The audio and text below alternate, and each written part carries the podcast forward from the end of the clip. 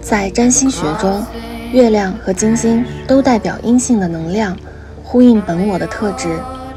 月亮代表情感的需求、内在的渴望、深层的表现力和安全感；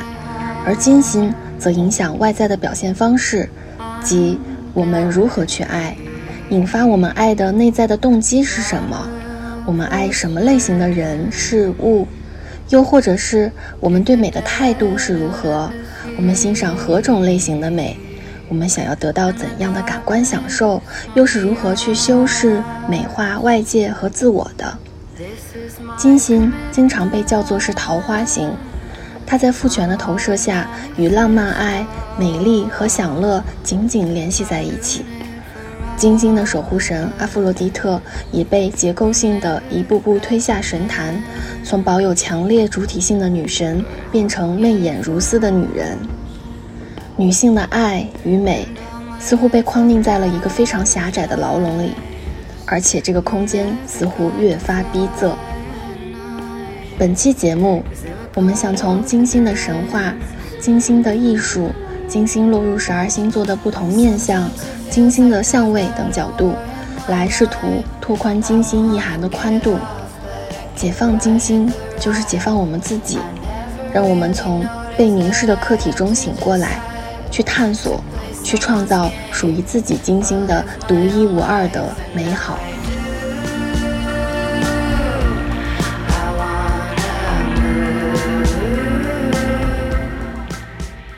Hello Hello，大家好呀。欢迎来到爱说福利，我是张根根，我是卷卷，久违了，各位亲爱的听友，我们中间小小的割了一下，就中间有一些乱七八糟的事情吧，耽误了一下，导致就没有特别及时的更新。那其实我们想要录这个已经很久了，我们这期就如你所见，我们要聊一下我们星盘中的金星。为什么要聊金星呢？因为首先我们都是女性嘛，女性她其实就是跟。星盘里的两颗星星联系比较紧密，一个是月亮，我们上一期聊过，然后下一个就是金星。那月亮呢？它其实可能更大一些，比如说月亮和太阳的这组阴阳能量，它可能在我们人生的这个剧本、个人的这个星图里，它可能更广泛、更大。然后月亮它代表我们内在的情绪，跟我们的母亲啊，跟我们觉得很柔软啊、很安全的那些地方有关。那金星是也是一个阴性能量，它可能。更像我们心中投射的一个更年轻的女性原型，它可能就像是我们把我们自己内在的一些状态显化出来。我们爱看什么样的东西，我们喜欢什么样的人，我们会用什么样的方式去创造我们觉得美好的东西，我们如何去建构那些觉得让我们开心愉悦的事情。也就是说，你看我们人生剧本中的欢爱，那些让我们欢乐的、让我们有爱欲的东西，它都跟金星有关，也跟美有关。之前我们不是讲说金星是一个小公主嘛，她离我们特别的近，对，所以呢，一般来说跟爱呀、美呀这个议题相关的，都可以往金星上面找。那其实一直以来，金星还有一个东西我们也忽略，其实金星它还是一颗财星，它也代表一点点钱的关系。当然，它不像嗯其他的那些代表财星的星星那么的大。你猜一下，除了金星之外，还有什么星星可以代表钱？木星吗？对，木星资源地，还有一个星，其实月亮也是哦。就月亮，它是我们的基本生存。比如说，有些人在双十一啊，前一阵子六幺八，疯狂的去囤那些什么卫生纸啊，就是生活日用的那些必须的东西，它就是月亮管的，就是我们一些基本的温饱啊，我们让我们觉得安全的那些东西。那金星呢？金星它就是我们服美役的那些东西。对，化妆品呀，衣服呀，对，让我们觉得欢乐的，让我们觉得享受的，它可能不是那种特别必须的基础的，对，它不是特别必须的东西，但是它可能让我们觉得，哎，我们这个人把钱花在哪些让我们觉得比较开心的地方了？它可能一点都不实用，但是它会让我们快乐，所以金星也跟这个有关。那为什么我们想再用另外一个角度去谈一谈金星呢？是因为我发现金星的这三个议题吧，比如说爱、美，还有一些消费，它跟我们现在女性主义讨论的三个或者两个问题是紧密相关的。也就是说，父权制，父权制要求我们女性，你要像个女人，你要像个女人，你就得像个女人那样的打扮自己。比如说，女人应该这样，女人应该那样。其实它就是一种对我们女性美的一种塑造，对吗？比如说我们现在流行的各种风潮啊，男性不不停的去打点评打分女性，它其实就是一种对于女性的一种美，或者说我们美的标准的一种塑造。然后还有爱。爱那就更不用说了，纯浪漫爱呀，然后让我们女性迷的五迷三窍的那些什么偶像剧啊，我们之前聊过的一些很非常具体的，然后非常上头的，然后非常架空的那些爱的东西，其实也是父权制塑造的。也就是说，万变不离其宗，它的目的就是让女性爱男人嘛，对不对？然后这个爱它就会也体现在金星上。那还有一个，比如说财，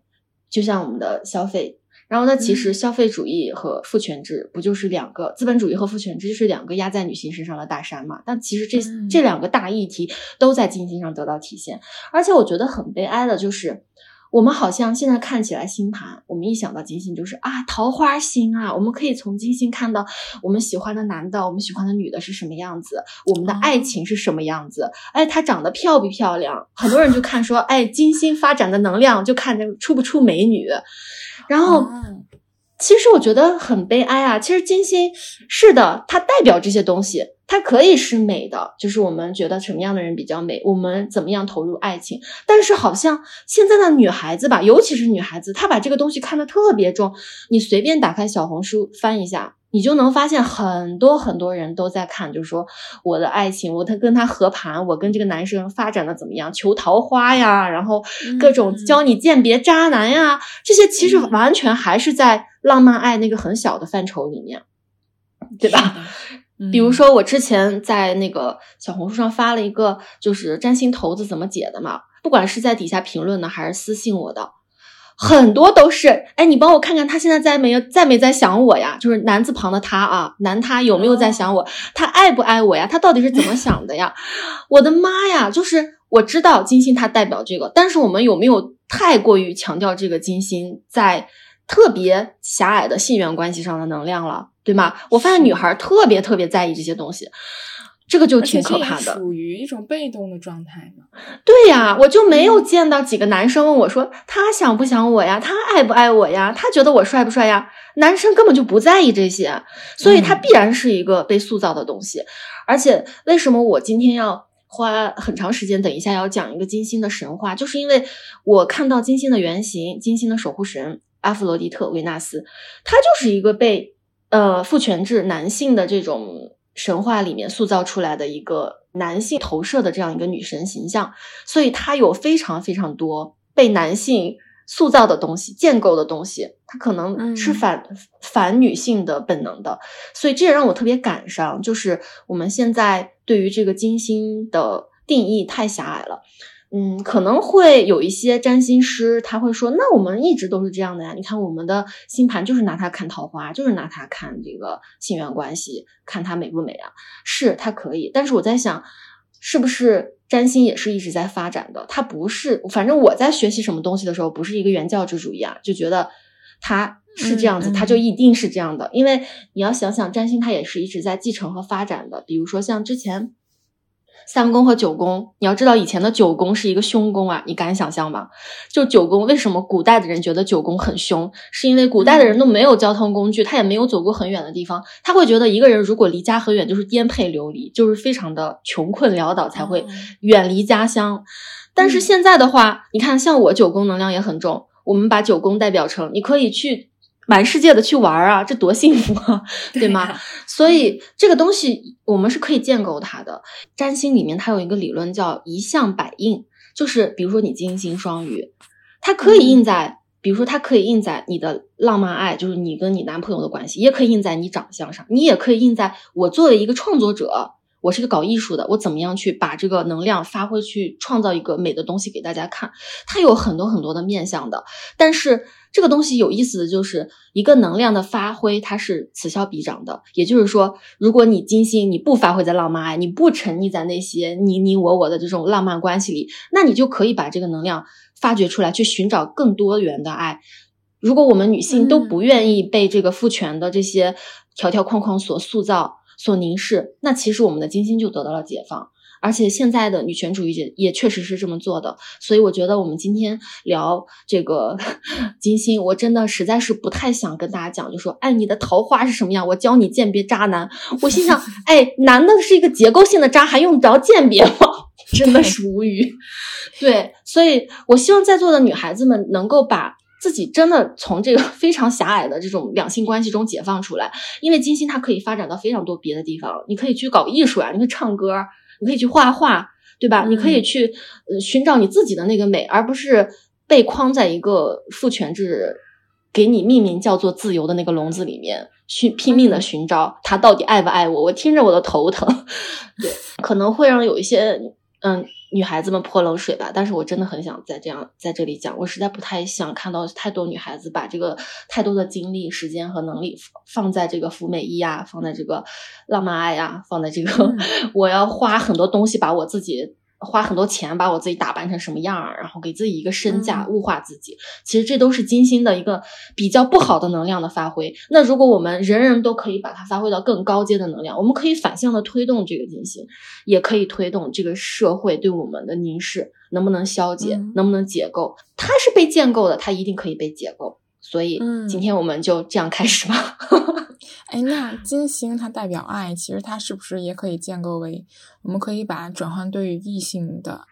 爱的这种假象的需求，转换为对自己真正的爱？可以呀，可以呀。它比如说你搭载了月亮，我们之前讲月亮一直就是对自己的爱嘛，对自己的关照。女性星盘中的月亮和金星的能量如果互动的好，它就是可以把外在的爱内化成一个对自己的爱。这个是可以达到的，嗯，所以就是我们也是我们先从这些阴性能量来讲的一个原因，对，嗯嗯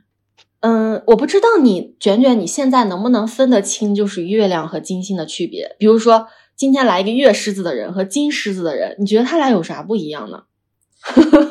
月狮子他感觉金狮子是不是更偏向于对外能展现出来的那种？爱呀，或者他审美的那个，那个叫什么来着？形象，或者说他的去表现方式，各种对表现方式。然后月亮，它应该是他独处，或者说他跟非常亲密关系的人的一个内在的方式吧。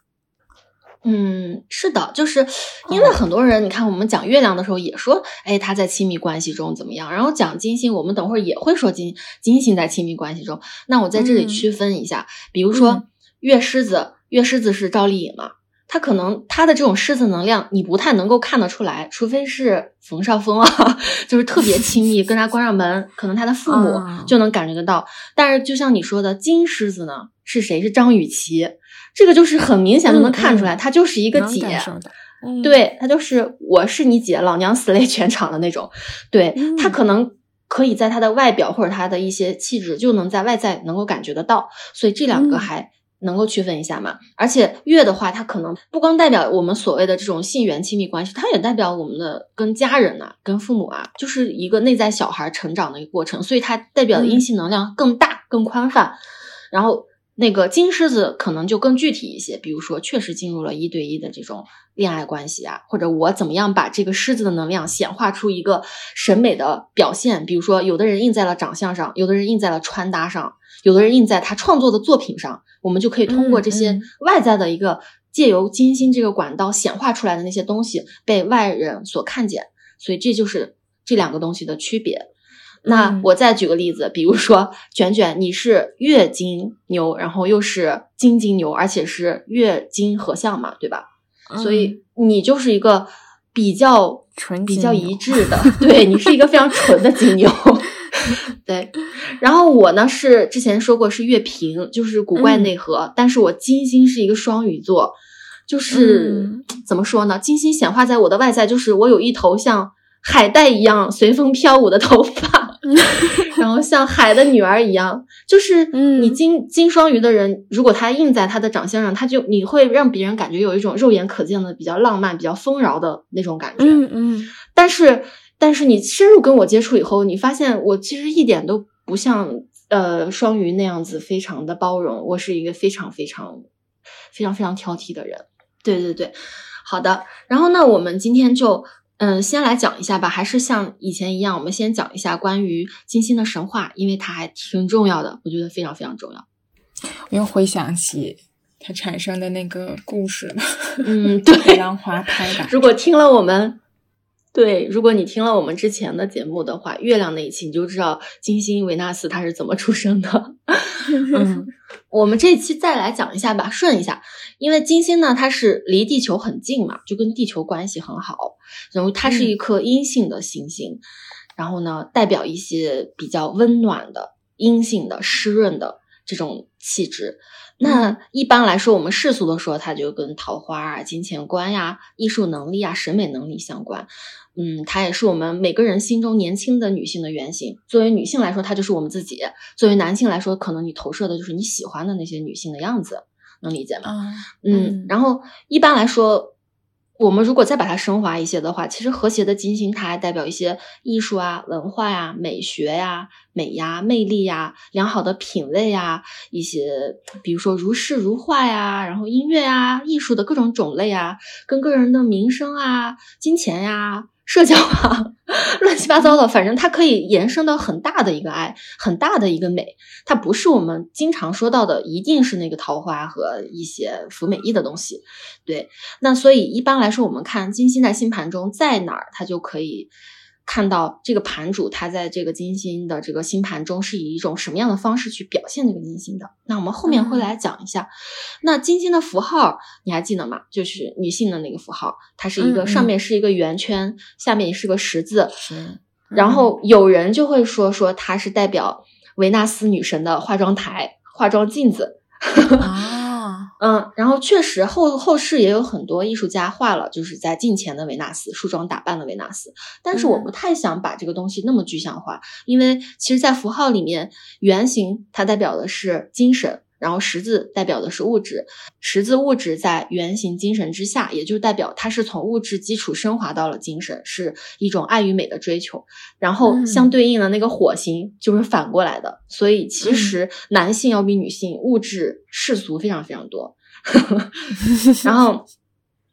然后呢，其实金星呢，它的守护星是守护的星座是金牛和天秤。它的这就是入庙了，然后入旺的呢是双鱼，然后在天蝎和天蝎和白羊是失势的，然后处女是落陷的。那嗯，我们现在就开始来讲讲他的这个神话吧。嗯，其实呢，我们之前也有讲过，他的守护神呢，在罗马神话里叫他维纳斯，在希腊神话里叫他阿弗洛狄特。那他的出生，我们上期的这个月亮的 n o s 里有一幅画，就是波提切利的维纳斯的诞生。他到底是谁呢？其实就是我们的这个希腊神话里，它有一些神王，就是一代神王、二代神王、三代神王。我们现在所说的天神宙斯，他其实是三代神王。那其实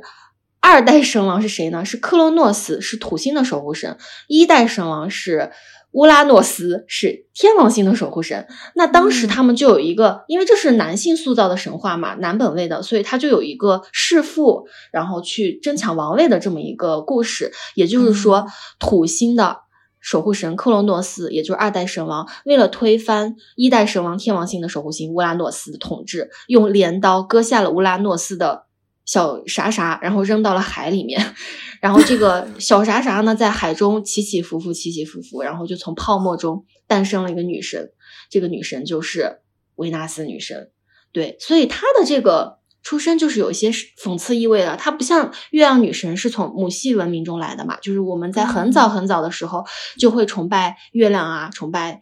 甚至在太阳崇拜之前就崇拜月亮，但是，嗯，金星维纳斯它是在父权父系文明中创造的，所以它身上有很多风俗啊世俗化的东西，是一个男性投射的女性形象。然后一般来说，古代的那些女神她都会，嗯，去掌管一些跟生育呀这些跟这些这些相关的吧。嗯，但是其实我们之前也讲过，月亮女神她不是也有代表生育嘛？但是月亮女神她是个处女神，她没有亲身参与到这个生育的过程中去，她只是一个接生的功能啊。然后呢，其实除了这个月亮女神之外，还有一个叫德莫特尔的神，它其实是我们星盘中有一个四小行星其中的一个，这四小行星也是女性的，这四个小行星都是女性代表的一个能量。以后我们会讲，因为它又补充了，就除了金星和月亮之外，还有其他女性的原型和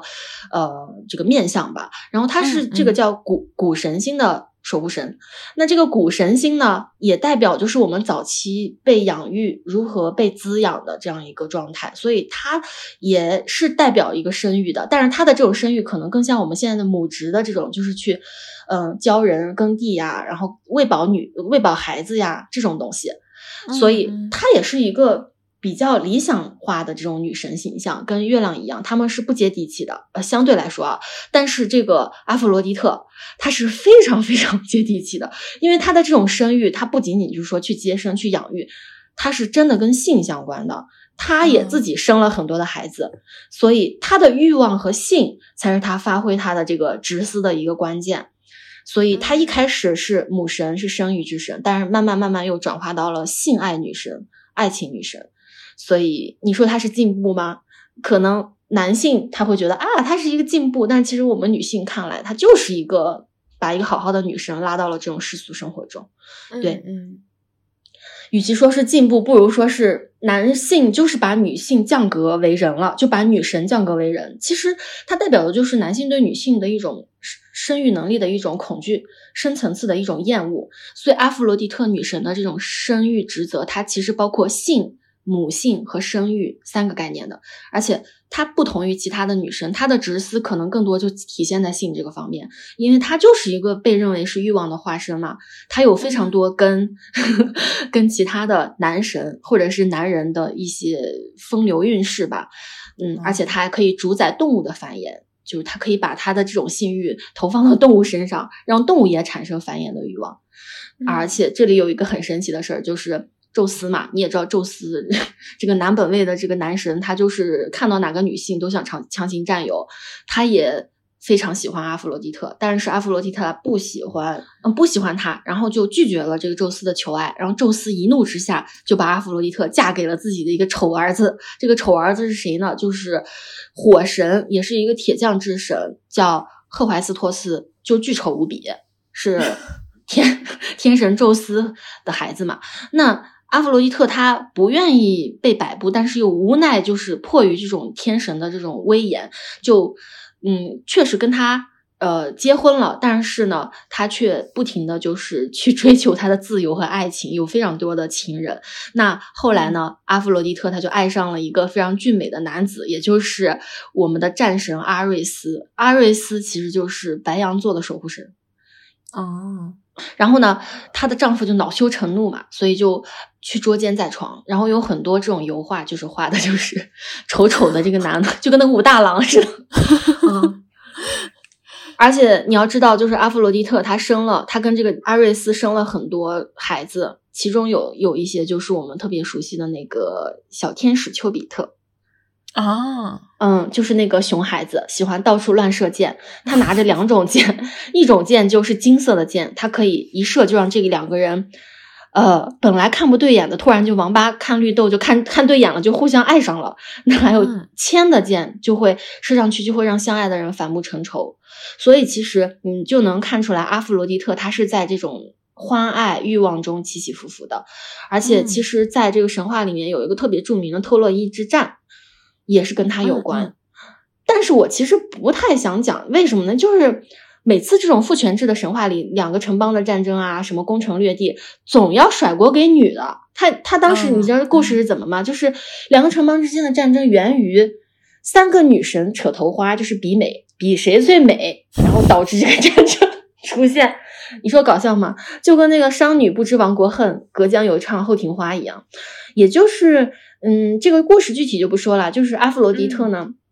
他们为了得到那个金苹果，阿弗罗狄特用他的这种所谓代表的性缘关系去俘获这个当时的那个决策者，就说如果你答应了我的话，我可以给你许配全天下最美的女性。所以这个当时的这个人他就同意了嘛。也其实怎么说呢？其实从这个里面也反映到了，就是女性美貌的女性在父权制结构里面，她会无意有意的去让渡自己的主体性，用性缘关系来赢得资本。但是其实该骂的是男人啊，但是就跟最近那些什么学术妲己一样，最后弄来弄去骂的还是阿芙洛狄特。你看，你就说红颜祸水呀，你看搞搞搞的什么特洛伊之战都是因为他呃发生的什么什么的，就是挺无语的吧？嗯嗯，男的又所以呢，对，男的又隐身了。嗯，所以比起月神的那种高洁的、理想化的、符号化的那种女性本能，阿弗罗狄特她的出身就沾染了男人，所以她就是在这种世俗里浮浮沉沉，爱欲里起起伏伏。其实也跟我们大部分女性一样，因为我们知道，呃，很多东西不对。我们无法像那种激进女权一样实行坚定的性别分离主义。很多人他就是在这种世俗生活里起伏嘛。其实他也是我们大部分女性的一个呃投射。那其实，在这种爱欲里起伏的阿弗洛狄特，众人啊众神就会把他理所当然的当做是一种欲望和美好的投射。也就像那个西西里的美丽传说的那个女主人公一样，她会因为她的美丽得到很多东西，也会被这个美丽所裹挟，被他者的。目光所审视，因而所以他也是不自主的。但是那人也是很复杂的，就是金星他就是 不自主的美好着，就是这样一个神的形象吧。嗯，然后下面呢，我们来说一下，就是这个阿弗罗狄特在各个时期他的一个造像，就艺术史上他的一些呃被怎么样去创作的吧。有这个雕塑，也有油画，听友可以从 show notes 里看到，就是最早有一个，你看。丰乳肥臀的维伦多夫的维纳斯，这个原始时期的，嗯，古早时期的这个女性小雕像。那其实这个呢，它不是真的维纳斯女神哦，只是说它叫维纳斯，是因为我们学界会习惯把史前时期的很多全裸的女性造像给它叫成维纳斯，但它不是那个父权制里那个维纳斯的化身，因为那个时候还没有维纳斯这个这个神。对，但是我觉得很有意义，就是拿出来给大家看一下，就是说。为什么那个时候的维纳斯，她是这么一个非常非常用我们现在的审美来说，她甚至是非常非常肥胖的吧？因为我们，因为我们我在上课的时候给学生们看到这个的时候，哇塞，男孩女孩都有一种皱眉头，说咋这么丑呢？这还是女神吗？这种感觉，你看她就是。一些卷曲的头发呀，然后整体是手脚比较纤细，但是她非常着重于夸大女性的这种性征，比如说乳房啊、臀部啊、大腿，甚至我们可以看到她的这个阴部的这个形状。其实这个是古代的人们，远古时期人们赞美女性生育能力和繁殖能力的一个。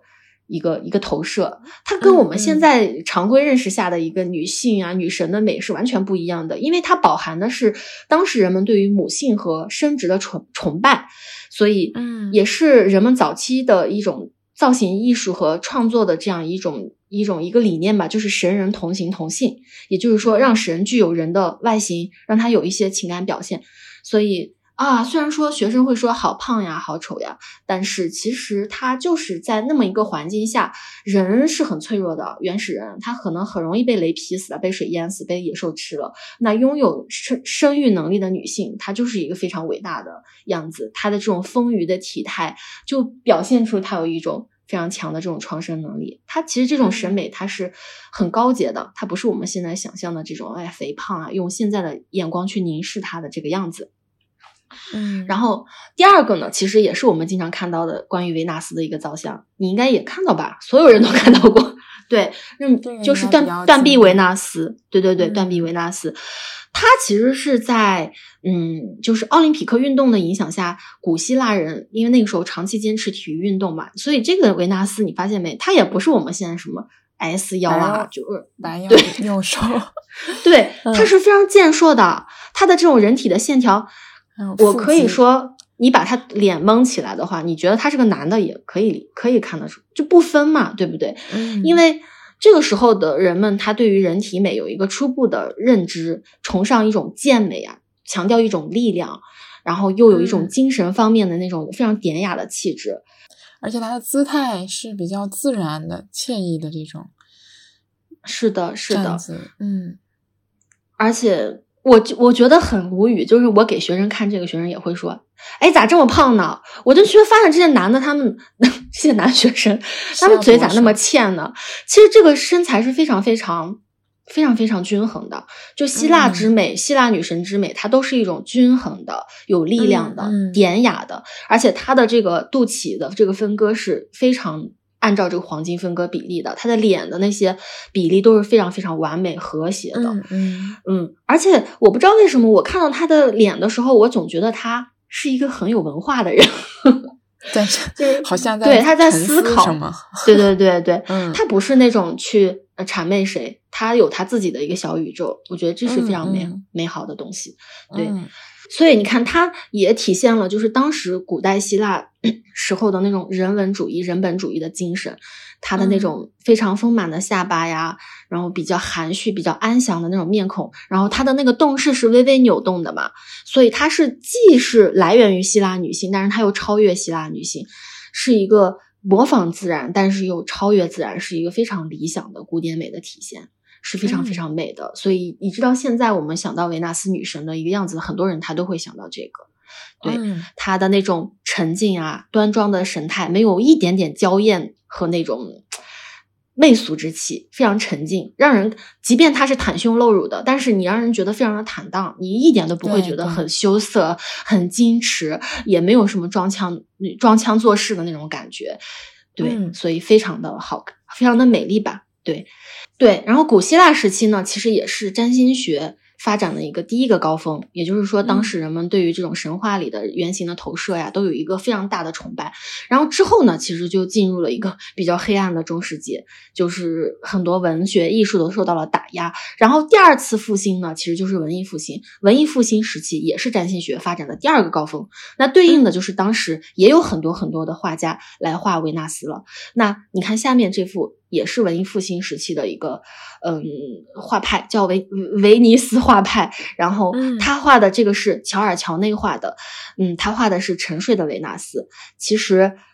他画的这个维纳斯，就发现没有，他好像把这个神性降低了一些。就这个沉睡的维纳斯，他不再是站着或者以前那种蹲下来的姿势，他是第一个让维纳斯非常轻轻松松、非常安然自得的躺下来，甚在这种。风光旖旎啊，非常清新，非常恬静的大自然的怀抱中，他的这个维纳斯的眼睛是微微闭上的嘛，在沉睡嘛，所以他的身材是很修长的，很丰腴的，然后玉肌冰肤，酣然入梦，就有一种好像失去了神的这种超越感，体现在我们面前的是一个非常唯美的、非常坦荡无邪的睡美人，也是非常美好的。对，为什么？因为我们文艺复兴不是就提倡的就是人嘛，就是人本主义，就提倡人的能量，所以很多神它都是 以人为原型去画的，所以这种非常美好的人体，在他那种安详啊、温柔的神态中，我们仿佛可以看到这个女神的那种，我甚至可以感到她的那种气息，她的那种体温，她的脉搏，所以非常的美好，就是让我们体会到了这种维纳斯的另外一种。文艺复兴时期的那种享乐主义啊，人文主义的这种价值。然后下面一幅呢，你能不能微妙的感觉到这两个躺着的维纳斯就有一点不一样了？感觉下面这个在凹造型。对，其实说一个不太恰当的比喻，就是有点像剑擦，就是，就是你发现没有，就是从父权制越来越兴盛，然后男性对于女性的那种投射越来越多，女性从这个神坛上慢慢慢慢降下来，他把你从女神变成一个人，然后从女人变成一个妓女。我说说说更难听一点，因为当时其实有很多画师，他是不能够明目张胆的去画一些就是什么所谓的什么良家妇女，他们都是他们的模特都是妓女。然后他把妓女画出来之后，然后再给你，因为当时这种裸露的女女体也是不能随便去张贴在这个家庭家中或者是贩卖的。他会说：“那我就给她起个名字，她叫维纳斯，她是维纳斯女神哎，你怎么可以不让我画她？”所以发现了吗？就是男性他会把越来越、越来越性缘的、越来越下作的东西投射到女性身上，把神拉下神坛。对，你看嘛，像提香的话，他画的维纳斯就不再是在自然中、风光中旖旎的，不再是那种不食人间烟火的。他把维纳斯拉到哪里？拉到了一个非常富贵的卧室里，拉到了床上，让他变成一个，嗯，就是 也是在裸露，但是你能够够从这里微妙的感觉到被华服所约束。他好像就是试图用这种眼神在。想要跟你互动的感觉，而对对对，那些都是很自得的，自己与自己那种自然的状态，也会有一些对，而且感觉这个力量感越来越弱，越来越柔和。是的，你感觉的特别对，就是女性的那种主体性就慢慢丧失了，这是一个特别微妙的东西。也就是之前网上有人说见擦见擦，其实你稍微有一点女性自觉和女性本能，你就能感觉到她到底是不是在擦，只是我们不想用这种东西去。鉴定别人，但其实是很明显的，对不对？嗯，他就是把一个自然的、特别有主体性、有自己想法的女生拉到了床上，拉到一个好像可以下一秒钟就有一个男的要扑上去了，好像这个女性她带着一种挑逗的意味，对吗？然后这个女性在看着你，甚至还带着一种哎淡淡的这种引诱的这种很微妙的这种东西，所以就是把神拉到人，把人拉到更加世俗化、更加平民化的这种风俗里面。更加男性的这种趣味，其实是充满南宁的，对，所以各位姐妹，你发现了吗？我们的美，我们认为的美，完全是被建构的。就别说我们普通的女性了，我们的女神，我们的美最美的美神，也是在被男性、被权力、被结构建构的。那也就是说，我们被男性建构的这些美，那我们作为客体的女性，就一直在被要求，你应该这样，你应该那样。但是，也就是像卢梭说的，我们好像是自由的。哎，我今天就是觉得这么样比较漂亮，我就这么穿了。但其实你并不知道，这背后根本就不是我们自由的选择呀，对吧？嗯，对。而且你看到吗？就是这个维纳斯，他们都有一些小小的小肚腩。嗯，这个东西被叫做是维纳斯之垫，就是垫子的垫，有一个专门的词。嗯，然后其实就是有一点点微微的小肚腩，然后小小小的肉感，其实它也是很美好的。但是现在的话，妈呀，你不管你稍微有一点点肚腩，你发网上去都会被人评价说你胖死了。所以你发现没，我们的美是越来越捆绑的越来越紧了，就这个枷锁是越来越深了。是的，是的。我之前听说这个，我们肚子里有肉是为了保护子宫还是什么？是的，是的，对，有一个生理性的需求，但是现在就完全就很畸形的要求。是的，嗯，忍不住现在就捏一捏我软软的小肚子。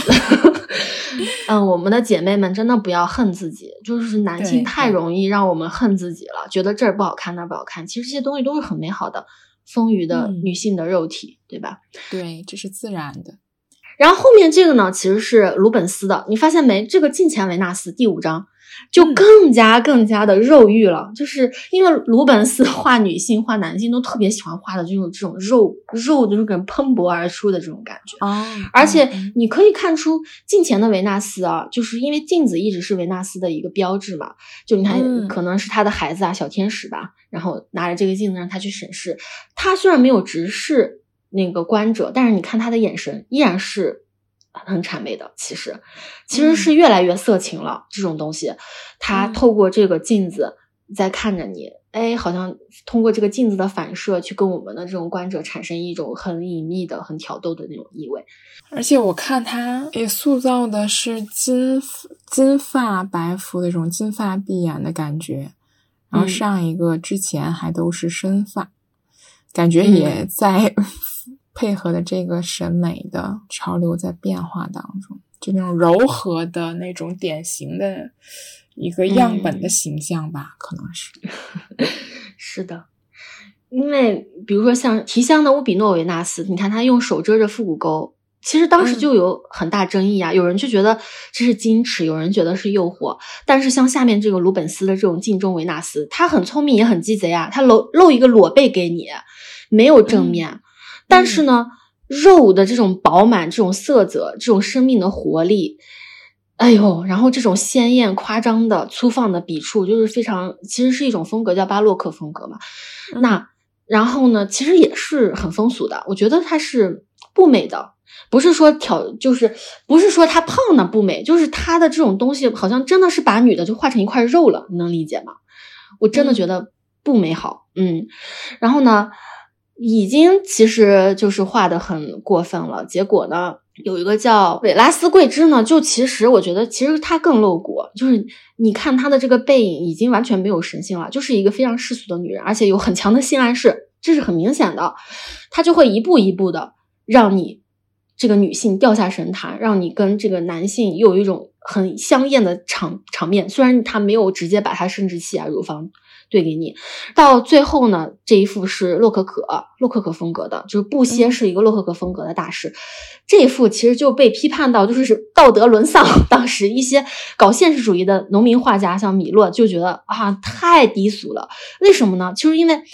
洛可可呢，其实就是布歇，它的这种风格是非常非常甜俗的。是的，它是美的，但是你就知道，它就像那种加多了工业糖精的那种那种香那种甜品一样。甜的发腻，因为他当时就是为了谄媚当时的一些上层的一些贵族女性，他把女的画的这种情色是带有一种男性的，它不是凝视，它是一种男性的像舔狗一样的这种舔的，但是呢，其实还是一种性，还是一种性缘的一种凝视，只就像我们现在很多人说啊，你是我的女神，我是你的舔狗，但事实上这个东西是特别脆弱的，他依然没有把女性当做是个人。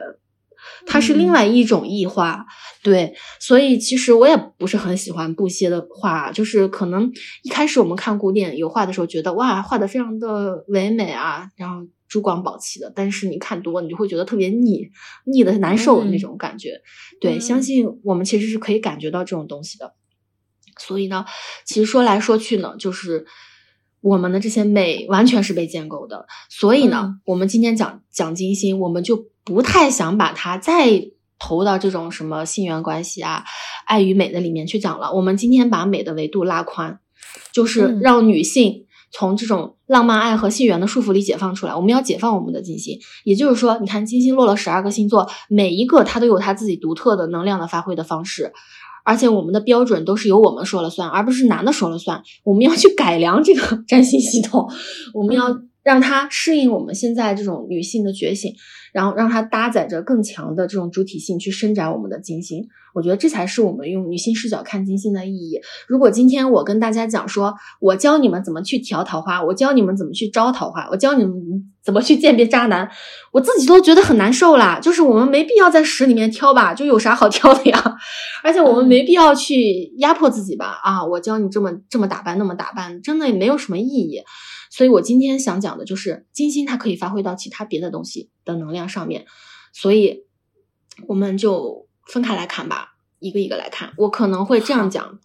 也会讲吧，也会讲，比如说金星落十二星座，它的长相，哎，它在亲密关系、恋爱关系里是什么样？但我们可能再会说多一点，比如说，哎，如果你显化在你的穿搭上，你会穿什么样的衣服？如果显化在音乐上，这个金星能量它会是个什么音乐？如果显化在艺术上？它是一幅画，它是一个什么样的画？就尽可能的让大家打开这个金星的视野，去多方面的去看待这个世界，去看待生活中的美，而不是把所有的目光都凝视在自己身上。这就是之之前那个豆瓣经典老铁嘛，就是为什么美女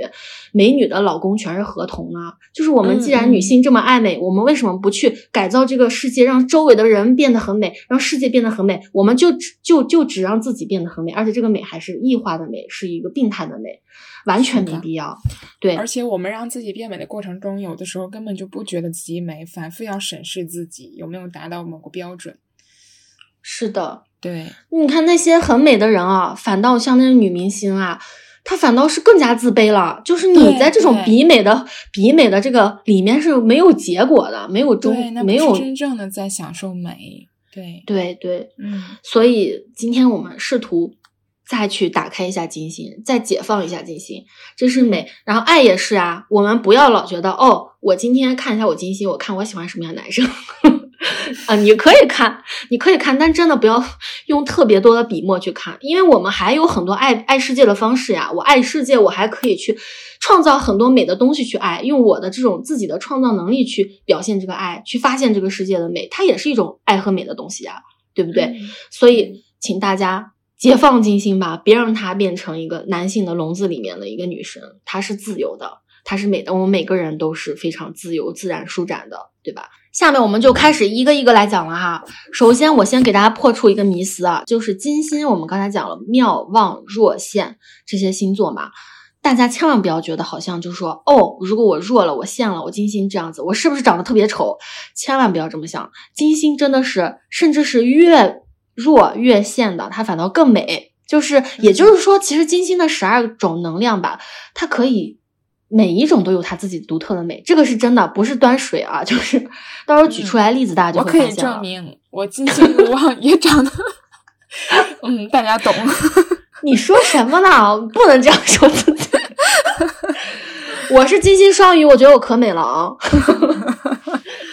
好吧，咱们就是快速给大家讲一遍啊，我就是好的。主播然开始了。是的，是的，嗯，那我们开始讲这个十二个金星星座的时候，我会先概述一下，然后再嗯举一个金星星座的名人的例子，然后呢，再举一个金星星座的长相，然后再举一个金星星座的音乐，然后再举一个金星星座的美术作品。这么全面吗？哦，好的。然后我们先说一下，就是嗯，金星白羊座吧，因为白羊座它就是一个很领先呀、很创造、很快速，像孩子一样有赤子之心，就是来到世界上哇哇大哭的这样一个形象。所以这个东西的能量落到金星上的时候，其实也就是说，他爱世界的方式，他表达的方式也是非常白羊的，就是天真的。嗯，相对来说，他也不会特别深刻，因为他还像个小孩子嘛。呃，一般来说，金星白羊的人啊，虽然说他是一个落线的位置，但是他还挺出那种特别娇憨的、特别美的那种大美女，比如说像赫本啊、玛丽莲梦露啊，她们都是金星白羊座的。这一点也对不落线呀。对啊，就是你能发现吗？他们身上有一种很童真、很天真的东西，它不是那种深刻内涵的感觉，他们身上有一种娇憨，有一种天真，有一种直白，对对对，有一种非嗯常直接的那种性张力，那种美丽是大家都能够 get 到的，很打动人的那种美丽、热情的那种东西。对，嗯然后，呃，当然啊，我这里也要说一下，就是我们举的这些例子呢，其实不是说你是金星白羊座，你一定长这样，而是金星它这个能量显化方式，如果没有显化在你的脸 脸上、长相上，它可能会显化到别的地方，比如说印到你的情感模式上，或者你的创造能力上等等。不是说你是金星白羊，我接下来说的这些你都得符合啊，就是我只是把这些能量都来例举一下，你自己看能不能呃跟你有一定的这个相关联性，然后也是给大家一个参考。对嗯然后呢，呃，这是金星白羊的名人。然后一般来说，他们的长相呢，就是比较天真，然后像小孩儿，很热烈，让你觉得就是那种像个小动物，就是毛茸茸的，让人感觉到就是那种蠢蠢欲动，特别可爱，特别简单，很好骗的那种。他们也很容易上头，对。嗯，然后呢，如果来说，我如果找一个音乐风格的话，我觉得金星白羊，你觉得它是个什么音乐？考考你，我来考考你。他的音乐快节奏的，童嗯童趣的，活轻松活泼的，对我一开始嗯想，该不该不会就是儿歌吧？就门前大桥下 有过鸡呀。我想还是太简单了。我觉得其实想来想去，它其实有点像朋克，就是朋克风。不知道你了解吗？就是朋克风，它是嗯嗯没有摇滚那么深刻，它就是那种啊，就朋克就是，哎呀，举个不恰当的比喻，就是花儿乐队，就是。天空飘来几个字儿，这都不是事儿。然后洗刷刷，洗刷刷，然后又是什么，嗯，月亮弯弯，什么果汁分你一半，就是你能感觉到吗？就是朋克他是不深刻的，但是他就像个小孩儿，他开心就开心，他不开心就不开心，就是魂不吝，就是玩儿，就是玩儿，就是那种感觉，就是他嗯开心就开心，然后不开心就表达他的不开心，特别直接，特别简单。朋克他的歌词一般也是比较简单，所以我觉得，因为我个人是一个太阳白羊的人，我觉得他还是比较像朋克。然后呢，再给他举个例子，比如说，如果是穿搭呢，你觉得就是这种金星白羊的穿搭，其实我觉得跟现在特别流行的一个穿搭风格是一致的，就是那个多巴胺穿搭。嗯，你刷到那个短视频嘛，就是嗯那个音乐我都能想起来，我我就不唱了，因为我老唱歌，有点不太好。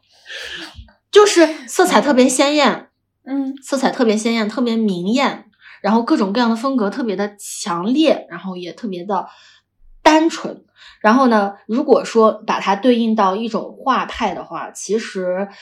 嗯，白羊的这种能量，它可能有点像野兽派，就是马蒂斯。为什么野兽派叫野兽派？就是因为在这种这个画种，他会画画的时候不调和颜料，就直接颜料颜料盘里是什么颜色就挤出来什么颜色就上了。哦所以它特别简单直接，它没有那种混沌的呀、搞不清楚的东西。嗯，然后呢，这个就是金星白羊。当然，其实还有一个嗯白羊座的艺术家是梵高，他也是一个特别哦赤诚的去表达自己感情的，但他。梵高的金星好像不是白羊座吧？但你可以类比一下，就是这个白羊能量显化到一个艺术形式上的话，它就是这种很有表现的。然后白羊本来就是一个我是谁嘛，所以他画的所有东西都是代表他自己，他根本不考虑别人是什么样子的，对，而且也很喜欢画这种自画像呀，就是我自己嘛，强调我，充分强调个人感受，主观能主观色彩特别强烈，这个就是嗯金星白羊。而且嗯如果把它印到这个感情上的话，其实白羊座就真的很容易就是以貌取人，然后闪闪结婚，闪电结婚，然后也很主动。他喜欢谁，他大胆争取，明朗热情，甚至说嗯白了有一点侵略性吧，就是大胆示爱，不摇摆，然后上头的快，下头的也快，就是、反正就是这么一个很自我的这么一个星座吧。像小孩子一样，嗯小孩子里是的面就基本上没有社恐，就跟你好就跟你玩儿，跟你不好就就拜拜那样子。然后下一个金星金牛座，嗯，然后也嗯。是、呃卷卷星座。然后金牛座嗯。我们之前也说过很多回啦，它就是一个土象固定星座，然后本身也是金星守护的，它就是一个非常妙望的一个位置。哦，金星金牛座有两个最近有一个人还最近挺红的，就是那个张小慧，嗯嗯，就小红书带货女王张小慧，嗯，嗯。没，想到是他。对他群群星金星哦，群星金牛啊，你感觉得到吗？哦就是他对于这种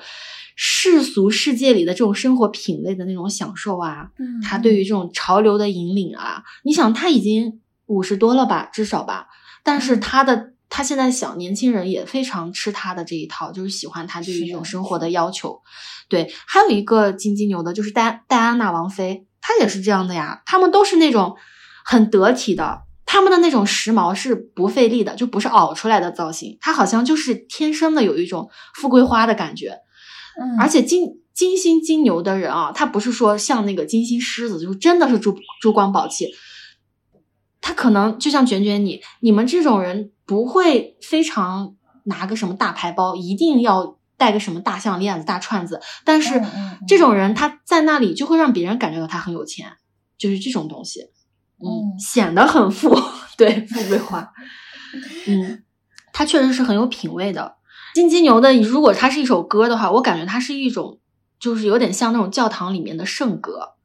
就嗯。是、或者说一些很森系的那种自然主义的那种歌，轻音乐，就是非常美好的，能感觉跟自然有很强的链接的，然后有一种 神圣的美感吧，就是毋庸置疑的那种东西，很稳定的。嗯，然后如果她是一个嗯什么长相的话，她也很容易变成就是那种森女风的穿搭，我觉得也有可能。当然，也有可能就是像张小慧一样，她到了一定年纪之后，她穿的是很有品味的。她这种品味还带着一种金牛特有的那种物质的那种丰盈的感觉，这个就是嗯张小慧的。然后，如果是 艺术的话，它更更像是一种古典的风景画或者美人画，它。就一般来说，跟土象相关的这种艺术作品，它都不会是那种特别离经叛道的，金牛座也不会。嗯嗯嗯，它还是会比较像田园牧歌式的那种特别美好的东西，一些适合挂在呃比较正规的那些高端场域里的那种画，就是有风景呀，有美嗯美人啊这种东西。金鸡牛的感情呢，它其实是比较稳定和持久的。之前其实也有点类似于月金牛，他们也不喜欢那种大张旗鼓、大起大落的，跟白羊座完全不一样。他们要的就是一种稳定、忠贞的、安全的、忠诚的这种爱情关系。他也用这种标准来要求自己的情人，所以。嗯，本来金金牛的人，他对于美好的事物啊、富裕的、舒适的环境就有很强的渴望嘛，所以他们的家或者说他的爱人，他的要求也是要有高雅的、要有艺术气息的，锦衣玉食，然后也非常有鉴赏力、有品味。忽然想到，我的金星金牛其实它印在了工作上嘛，我是做设计工作。对对，我后来会讲的，你的这个完全有一个大相位就可以连接，看出你的工作。下面一个呢是金双子，然后金双子呢，这个也是一个风向变动星座嘛，然后是双子呢，它的核心就是我想，I think，我想，然后他每天都在不停的变化中寻求一种突破，然后在不停的捕捉信息，他在内容上追求的就是一种繁琐嘛，他在变动中。寻求各种各样的东西。所以金双子的人呢，他有一个代表的人，你可能不知道吧？就是那个呃，菲比，就是呃，杀死伊芙和伦敦生活的那个编剧。我们的听友可能会知道，就是而且这个人特别神，就是他自己编了剧以后，在那个伦敦生活里他还演了这个剧，就是他作为女主角演了。嗯，然后如果你去看的话，你就会发现金双子的人他真的是非常灵动，我觉得他是一个特别好的典型，就是他对于世界的那种认知。你要知道，伦敦生活和杀死伊芙是两个完全不一样画风的戏剧，而且都非常非常的红，而且他的平时的穿搭呀，他的那种。演绎，因为你想他的金星在双子座，其实他的那个剧作就相当于他金星的一个产物嘛，他的一个创作，他就是那种特别多元的，而且他演戏演着演着，他突然能够跳出画外音，用。话外的一种语调，再跟你说一点什么东西，就特别特别古灵精怪。而且他在平时的生活中也是那种娘蛮平衡的，就是也很喜欢穿西服啊，就是帅帅的，然后也会穿一些女性的这种东西。所以他的这种风格呢，我让我觉得，如果说金双子是一个什么样的，就是往我们现在流行的这些穿搭风格上引的话，我觉得双子就是那个 Y two K 风格。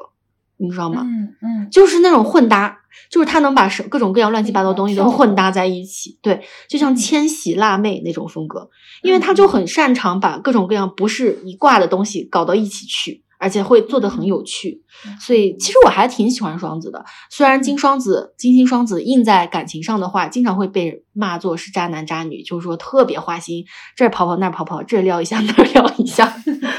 对，然后就是因为他本来他那个内在的逻辑就是他很喜欢去看新鲜的东西，嗯嗯，然后金双子的音乐呢，我感觉是嘻哈哎，hip hop，就是非常的 热闹，就啥都有，然后说唱，然后他就是他们喜欢的音乐风格就一直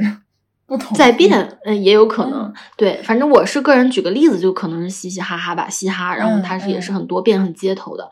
也比较接地气。然后，如果说跟艺术相关的话，我感觉它可能更多的是一些动漫，然后一些嗯综合材料艺术吧。就是它不能是一个特别学院的、特别古板的，就是那么一个东西画到死。它可以杂糅非常多其他的东西，搞怪呀、串联呀、实验呀，有很强的那种适应性，很多样。这就是金双子啊。然后，然后金金星巨蟹呢？嗯，因为巨蟹呢是一个水象的嘛，然后是代表的是月亮，然后它是个基本星座，然后所以它其实是一个很大的一个阴性的能量，跟女性相关，女性主义都有关系。金星巨蟹有两个人还挺神奇的，金星巨蟹这两个人是张柏芝和王菲。嗯，你觉得他俩的这种长相或者给人的感觉有什么共同点吗？他俩的长相说不出来。我也说不上来，我觉得他俩的共同点就是谢霆锋都很爱过他们吧，都很爱他们吧。看来谢霆锋对金星巨蟹的对，因为我觉得就是不能单纯的就从长相，因为人的长相他还受很多其他东西影响嘛，但他们绝对有一些内核，对内核的东西是一样的，就是。金巨蟹，他有一种 I feel，就是我感觉，他对于这个世界的感觉是特别特别敏感和强烈的。也就是说，他们一般很容易，就金巨蟹很容易出白月光，哎，就很多男孩子的白月光就是金巨蟹的，因为他可能很小的时候，比如说女孩子，我们发育成长的时候，很多阶段都是还雌雄莫辨，跟个男的似的嘛。但是金巨蟹他可能就更有女性气质，因为他本来就是月亮代表的嘛，守护的，他就有一种。像流流流转的这种水一样的那种，给人一种非常舒服的、很疗愈的那种感觉。所以我感觉，如果说她是一个什么长相的话，她可能就是那种很疗愈系的氧气美女，就是那种让人觉得特别舒适的那种人，而且也没有什么特别强的攻击性。如果说跟硬要扯一个什么风格，我觉得他们还挺松弛的，就是一种母性的松弛。嗯。让人觉得很舒服，其实让人舒服是一个很不容易的事情啊。所以，如果说它是一种音乐的话，它就是轻音乐。嗯嗯，嗯，或者说它有点像我们我们两个人，就是母亲抱着小孩子唱的那种摇篮曲，就是让人觉得特别的安、安逸、舒服的，一定是女生的。比如说还有一些像什么阿卡贝拉，就是很多女生高低声部去唱一个什么歌，那种东西它都跟这个，我觉得跟金星巨蟹有关啊。然后还有就是，如果金星巨蟹它是一个一幅画的话，嗯。我感觉它可能更多的就像是有女性气质的女性主题的话，比如说，不知道你了不了解弗里达呀？嗯，不知道。哎，那算了，我不说了吧。那就是啊，我就不说那么多了。反正就是金星巨蟹，他创作的母题就是以母性、女性为主题的，就是感情是他永永恒的主题。他们就可以通过艺术创作来表达心情，然后呢，去怎么说呢？就是。他跟那种白羊座就说我就表达我自己，我开心就开心，我不开心不开心不一样。金星巨蟹他表达自己的时候，他是以一种情感的诉说、内心的独白啊，或者说去追寻一种回忆啊，它是一种串联的美好的温情的这种场面，它是抒情的，是女性向的，对，所以它还挺柔和的，挺舒服的一个位置。然后下面一个呢，就是金狮子，嗯，金狮子呢。因为本来我们之前讲过，它是一个，就如果说金狮子它能说话的话，金狮子就会跑过来说：“我是你爹。”他就是因为他是太阳守护的嘛，他就要放光芒。就金狮子的话，有一个例子，我们开头也说了，就是张雨绮。你还有还有最近很红的那个猪猪，嗯。他俩都是金狮子的，就是他们天然就有一种是你姐的感觉，她绝对不是你妹妹，她也不是什么邻家小小妹妹那种样子，也不是巨蟹那种温良贤贤惠的那种样子，她就是一个要发光的人，大女主，就是对老娘来了啊！你们都给我退下！他们的美是有侵略性的，攻城略地就是要征服你这种 平民老百姓，就是这种。而且狮子嘛，它本来就是跟王权呀、皇权相关，所以它是一个。中心辐射的像太阳一样，所以它们的美是很耀眼的。所以金狮子的人就还挺厉害的。所以如果说金狮子是一种一首歌的话，它一定是歌剧，就是那种站在舞台中央，有一个追光打在你身上，他在那里自信放光芒，就姐就是女王，自信放光芒，就那种。然后，呃。嗯，还有什么呢？然后，如果他是一幅画的话，其实我一直都很喜欢的一个艺术家叫克里姆特，他画的画就是那种金光闪闪的，他是真的在用金子来画，就是金子磨成粉来画画的这样一个家画家，所以他就有非常强烈的这种太阳的能量。对的，对的。然后，然后金狮子呢，也是一个可以大胆勇敢表达爱的情人。然后他。而且也挺戏剧的，就是我之前也有举例说，他比较 容易在当众向你求爱呀，然后他也渴望成为众人瞩目的这种焦点，嗯，而且金狮子的人，如果你不喜欢这样的话，你可能也会喜欢这样闪闪发光的人，就是你会喜欢这种他很慕强的，他会喜欢有点霸道总裁啊，或者他自己就是个霸道总裁呀，这样子的一种感觉，而且他也很有艺术气、艺术天分，很喜欢在人前去表现，然后去。施展自己的魅力，但是要小心，不要过于自负哦。这样子，然后处女金处女，然后金星处女也是个落线的位置，但是呢，她出了一个非常美的人，嗯，你猜谁？刘亦菲啊！嗯，我震惊了，那个赫本和 刘亦菲，对，就是越落线，人家还越美，那种美的惊天动地的那种。嗯，对啊，因为。我我是这么想的，因为处女她不是特别注重细节嘛，我就在想，造物主在捏这个金金处女的这些人的时候，他真的是非常非常在意细节，就是精雕细琢的，天然去雕琢。然后你看，不是经常就是说小红书上说，你只要有一点点像刘亦菲，你就已经美的不行了嘛。就是刘亦菲她的每一个五官，你拆下来都是特别特别美。最重要的是，她合在一起又特别特别美。就是说，你看像什么范冰冰，很多人可以整的特别像范冰冰，但是没有人能够整的像刘亦菲。就是她实在是太妙了，她太细节了，很难复刻。嗯。所以就是非常经得起推敲，它的那种美好，就所以这个就还真的 挺神奇的。嗯，然后如果说它是一个嗯穿搭的话，我感觉金星处女的人可能更像是那种 office lady 吧，就是那种我我觉得就像《小时代》里面的凌霄啊，他们去上班之后，每天穿着那种特别精致的小洋装，就是非常漂亮的那种什么高跟鞋呀，那种样子的女孩。嗯嗯，然后他们一定是非常干净的，就是呃有有穿搭，有一定的制式的，他不会像那种双子乱乱七八糟乱穿，他们是非常有自己的讲究的，怎么搭怎么搭，一丝不苟，非常整齐。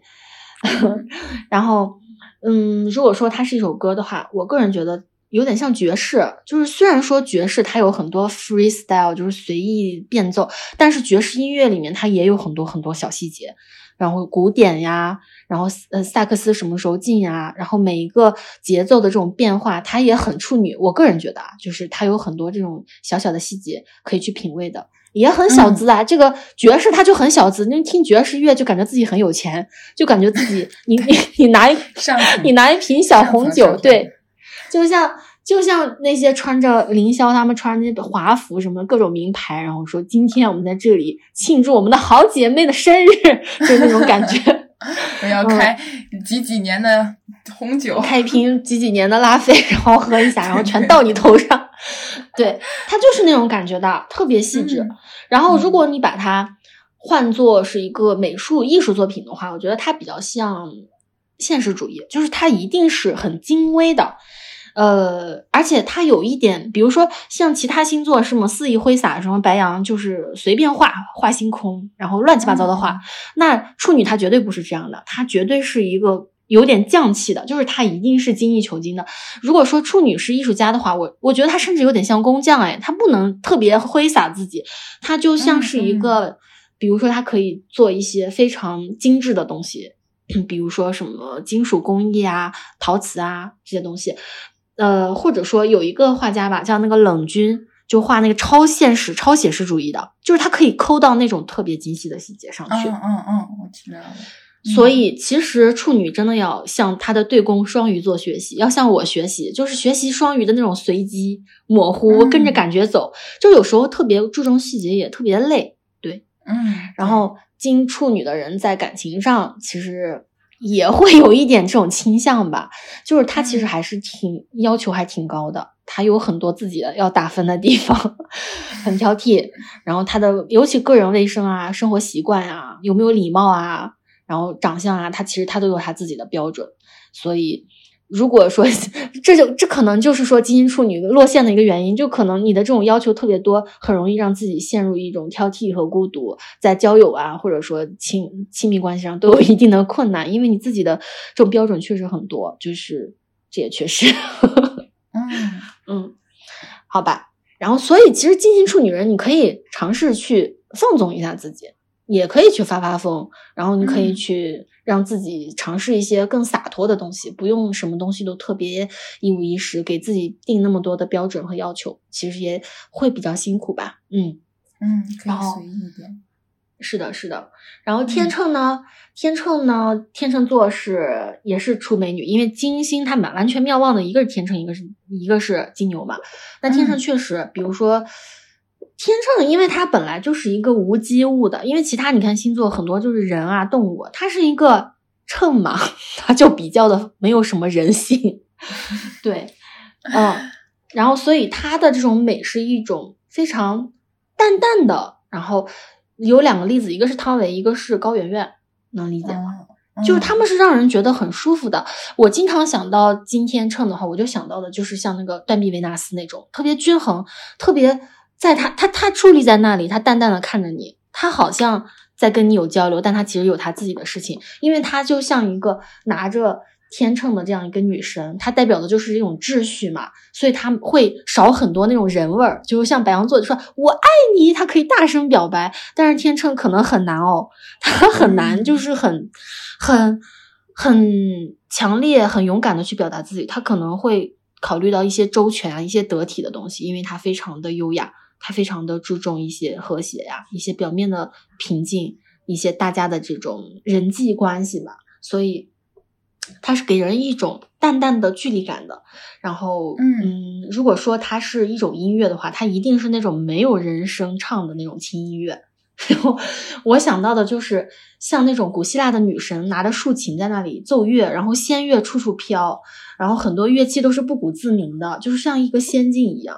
就是那种女神的感觉。嗯，呃，如果说它是一种穿搭的话，我也会觉得它像古希腊的那种女神的穿搭，就是有很多长袍呀，有很多这种褶皱的那种衣服吧，就比较古典，比较优雅，很美。嗯，如果它是一个。美术作品的话，它就是那种抽象的冷抽象画，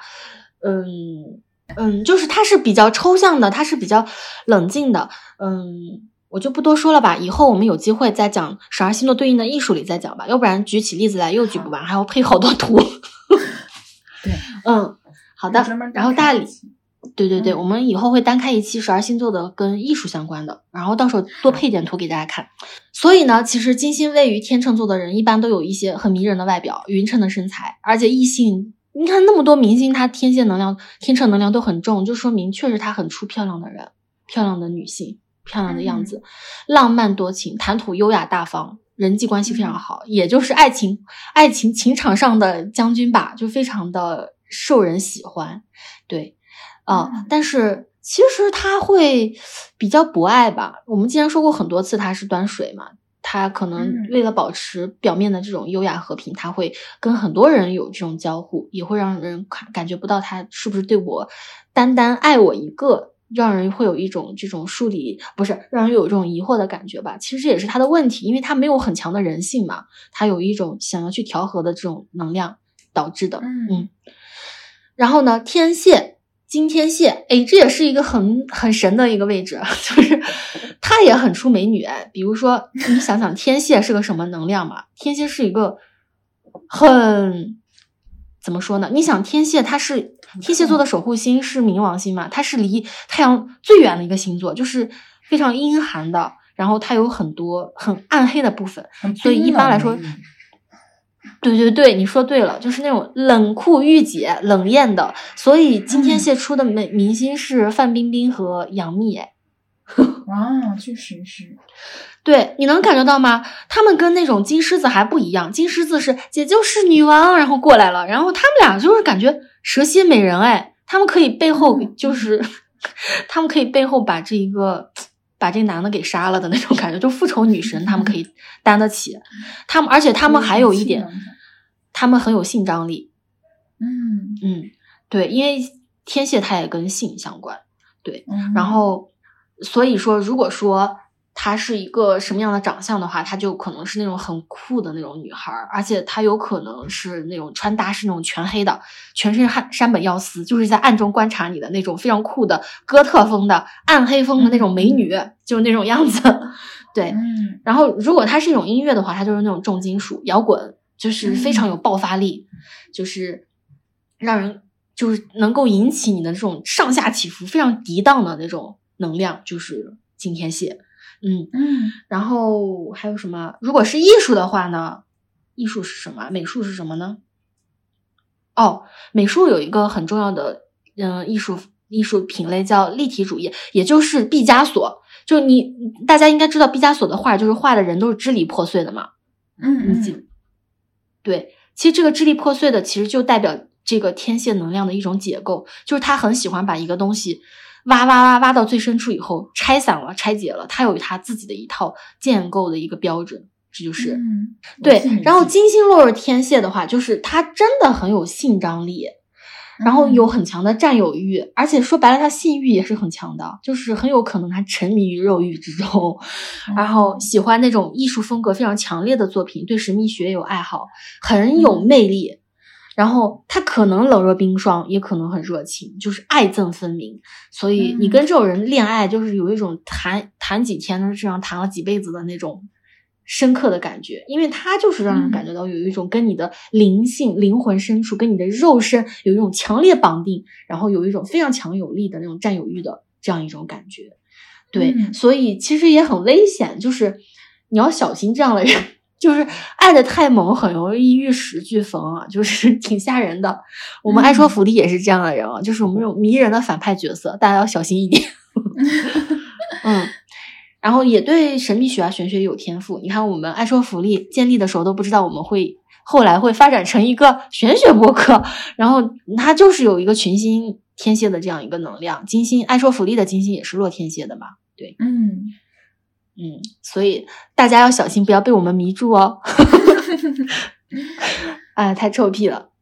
然后呃，金射手，然后金射手呢？有一个有两个例子吧，我觉得还挺挺准确的。因为金射手，你看我之前有讲过，它像那个波西米亚的流浪的那种女郎，吉普赛女郎那种感觉，就像一个随时都在迁徙去远方去探索的这样一个形象。所以有两个人，一个是全智贤，一个是俞飞鸿。啊，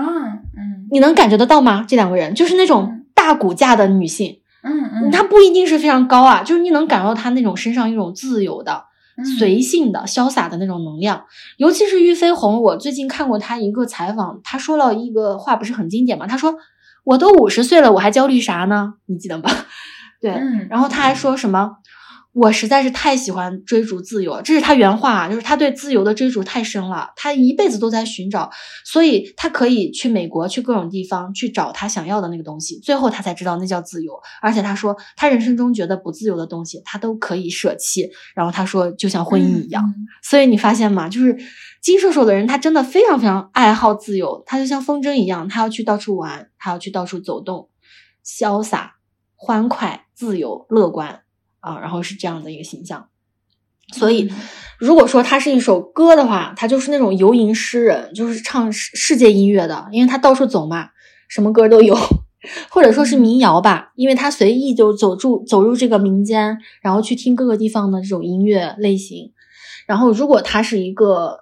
艺术作品、美术的话，我感觉他有一点点像这种未来主义。当然，这个我们以后再讲吧。就是未来主义的艺术作品，它可能就是有哲思。它不是简简单单的去复刻一个你眼前的东西，然后它可能带了一种这个对于未来啊，对于远方的这种探寻和一种思索。这个就是呃金射手，然后金射手的人，嗯，感情态度也是很坦率、很宽大的。他也不会，因为他自己也很喜欢到处跑嘛，他也不会把自己的情人据为己有。他很很有可能两个人就变成一种这种远距离的这种异地恋，有可能。而且他也不会把爱情当做全部，他完全不屑一顾，哎，就是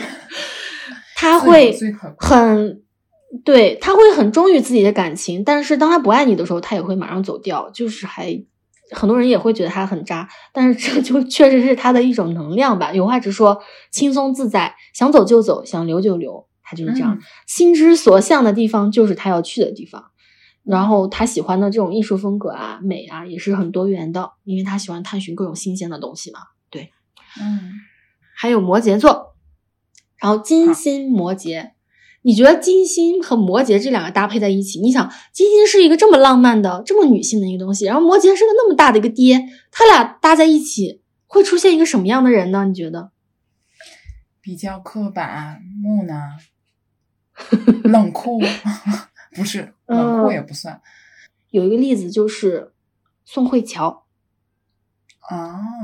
他是摩羯，你觉得反差吗？对，我觉得反差，没想到是他，跟我想象的。其实我跟你讲啊，感觉不一样哎。嗯，就是你发现没？就是金星，还有之前月亮落摩羯的，像什么杨幂啊，然后金星摩羯宋慧乔。他们都有一点，就是他们很有事业心，因为一旦搭配了这个摩羯这个能量，他就不可能有恋爱脑，他就很清醒。哦，嗯，相对来说，他当然他可能也会在感情上比较波折，因为你感情就是要去维护啊，就是要去说一些屁话啊，就是要去维护一个共同的幻觉，但是他们没有嘛，所以他们可能相对来说就会比较现实，考虑问题。然后其实宋慧乔她也非常敬业啊，你想她同龄的这些女明星很多也已经隐退了，她现在到目前为止都一直还活跃在一线，就很优秀呀。而且金摩羯的人，他有一点就是摩羯这个能量啊，就是属于金星落摩羯，她可能年轻的时候也不会特别有少女感。当然这个宋慧乔不是很典型啊，但是呢，她老了以后她也不老，就是她能一直长那样，就很耐老，能理解吗？嗯。好像是那个惠英红也是惠英红，哦哦，他们也有那种非常刻板木讷，一下子把摩羯座的女性得罪了。我是觉得，就是从女性角度来看的话，金星落十二星座各有各的好，各有各的面相。因为传统占星学，他说这个落线，我感觉还是有一点点男本位的样像样貌。你看，像之前的什么，呃，月亮落狮子啊，你看你狮子座女性就很像男的呀，所以你就不好找对象。这东西全是狗屁。就是我们现在要把它解构了，就是说，你看金星落摩羯。嗯，是是，它是刻板了，但是它的美是另外一种美，它的美是一种非常有志士的，它有它自己的一套逻辑的。它虽然说非常的谨慎，不愿意表达自己内心的情感，但是它也有它自己特别美好的那一部分，就是一种克制的美啊。因为你想，我是金双鱼的，我天天都是肆意挥舞，乱七八糟的，但是克制难道不美吗？就是对于一种自我的一种管控，对于一个世界上现实东西的一种规划，这种美其实它也是。另外一个面向的，能理解吗？嗯嗯，而且甚至是坚韧的，是可以的。然后我觉得他如果是一种风格的话，他就是前一阵子流行的那个老前锋，你知道吗？嗯，就是就是他不是那种。像金狮子、珠光宝气，也不是像金金牛，就是那种富贵花。他是是有钱的，嗯，金星摩羯是有钱的，但是他的有钱是非常低调的，就感觉像是他们好多辈子都是很有钱的人，所以他穿的衣服也是那种。对对对对对，他是骨子里面透出来的有钱有权的那种感觉。对，如果是音乐的话，摩羯座一定是那种古典音乐，而且是那种交响乐，就是有很强的这种章节的。有回回环环的起承转合的这种音乐，对，然后呃，如果说是美术的话，它一定是学院派的，就是很早很早期的那种学院派传统的那种画，然后画的也是非常的，嗯，表达的话，可能因为摩羯它也比较低，可能在艺术作品上也会有一些，比如说现实主义的作品，比如说像那个十麦穗的人，你看过吗？就是米勒的，嗯，反正就是嗯。摩羯金星摩羯，它体现在美术上，它也有可能会变成一个政治工具，因为本来它也挺爹的嘛。他拿起画笔去 创造一些，嗯，表达个人的政治立场吧，或者说维护一个社会的一种稳定和谐，实现他这种爹位的宣传。嗯 嗯，也挺好的，其实也没有什么好或不好吧，就看你是哪一种了。对，嗯，所以说金摩羯的人，他一定不是一个浪漫的情人。你跟金摩羯谈恋爱，那就是非常痛苦了，就是他是很难以去表达自己的爱意的，但是他可能会以一种去做一些事情，或者他把他的钱给你，如果他在意你的话，他会以这种东西来去表达，他也比较谨慎。行动去看，不要对对对甜言蜜语。嗯，那是不可能的，他有可能，而且很有可能他说话能把你给噎死，就是那种人。嗯。好吧，反正也挺要命的，但是就看你怎么发挥这个能量了吧。嗯，然后下面一个是水瓶，嗯，金星水瓶呢，其实还挺特立独行的，因为水瓶我们经常说他是外星人嘛。然后金星水瓶的话有两个明星，一个是孙艺珍，一个是刘诗诗，你能 get 到他们的水瓶能量吗？哦，刘诗诗我真的 get 不到哎。刘诗诗其实很 get 到啊，就是。你不觉得他们两个人都是有一点疏离的气质吗？是是有，嗯嗯，是的。当然，我们就是以因为艺人他可能会被包装，你也不知道他本身他那个审美的取向是什么，他们呈现在公众面前的样子是很多样的嘛。当然，反正就是我感觉就是呃，金星水平的人啊，他们是非常变革的，就是是。嗯，古怪的，当然也是人道主义的，也是非常先进的。因为，呃，如果说它是一个风格的话，我感觉可能就像什么赛博朋克呀，或者说现在的这种网络上的一些这种风格，因为它跟天王星有关，就跟新的东西有关。爱好自由啊，一些新的东西。然后，如果它是一个音乐的话，它一定是那种实验音乐或者电子音乐，就是听起来就很有未来感的那种东西，或者说听起来非常惊世骇俗的，就像早年的那个大家都在唱很好听的歌的时候，那个龚琳娜唱《忐忑》的那种感觉，就是突然让你觉得特别奇怪，你的审美受到颠覆的那种感觉。嗯。然后，呃，他们会有一种，因为我觉得水瓶能量啊，不管他在哪里，他很容易让人有一种抽离感，就这人让你感觉他有一种不在场的感觉。你看，其实刘诗诗会是这种感觉哦。你看过他跟那些女明星一众的合影吗？就刘诗诗她的那种，她她好像是跳舞的吧，她的那种气质，她端坐在那里的那种疏离的。而且刘诗诗说个不好听，就是她演戏不是经常很很容易演的像盲人嘛，就是她那个眼睛，嗯，就是。你就能感觉到他好像不在那儿，这就是水瓶的一种感觉。其实孙艺珍也有一些这种感觉哦，虽然她也是一个挺甜的这种，可以演那种甜的小白花的形象，我是这么理解的哈。水瓶很有意思，因为水瓶跟狮子是对宫，也就是说，狮子如果是一个皇权的话，就是我们我要站在舞台中央，你们来看我的话，水瓶他就是要推翻皇权的，他其实。在情感上，他其实是更独立、更坚强，也相信每个人都是独立的个体。他的品味也是非常不流俗套的。所以，金星落水瓶座的人，他根本就不喜欢别人太在意他，也不喜欢那种特别炽烈的爱情关系。他要的就是那种没有什么压力的感情，就是你我我需要你的时候你在，不需要你的时候你就滚吧，就是那种。他重视的。嗯，他重视的是一种心灵上的沟通，甚至是一种知识上的沟通，智性恋吧，有可能是，所以他也没有什么特别强的占有欲。虽然我金星不是水瓶啊，但是我月亮水瓶，我完全能够理解这种感觉，就是